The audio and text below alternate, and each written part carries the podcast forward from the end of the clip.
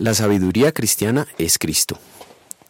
Pero gracias a Él ustedes están unidos a Cristo Jesús, a quien Dios ha hecho nuestra sabiduría, es decir, nuestra justificación, santificación y redención.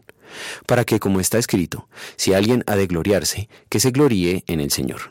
1 Corintios capítulo 1 versículos 30 y 31. Muchas personas opinan que la fe cristiana es una forma de ignorancia y necedad que debe ser superada. Por otra parte, algunas personas que se consideran cristianas opinan que la Biblia está en contra del desarrollo intelectual y que lo espiritual va mejor con lo emotivo, porque la letra mata, más el espíritu vivifica. 2 Corintios 3:6. ¿Es esto así?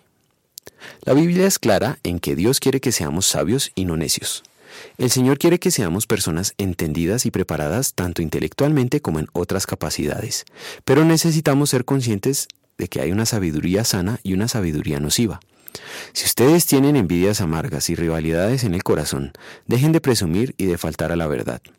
Esa no es la sabiduría que desciende del cielo, sino que es terrenal, puramente humana y diabólica. La sabiduría que desciende del cielo es ante todo pura y además pacífica, bondadosa, dócil, llena de compasión y de buenos frutos, imparcial y sincera. Santiago 3, 14 a 17. Sí, la sabiduría que Dios quiere para su pueblo es la sabiduría del cielo. ¿Cómo se le obtiene?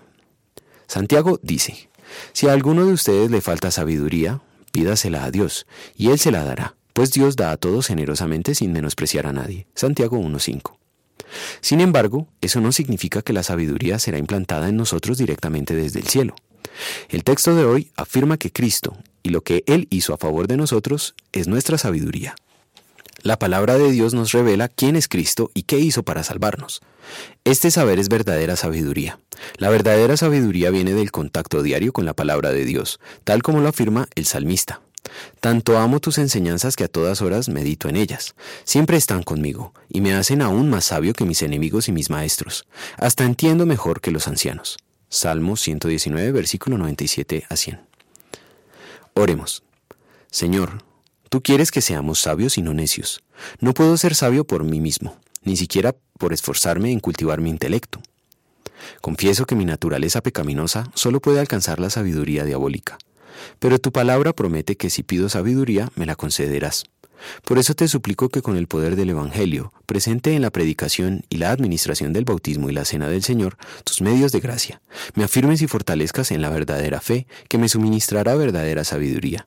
Cristo, nuestra justificación, santificación y redención. Amén.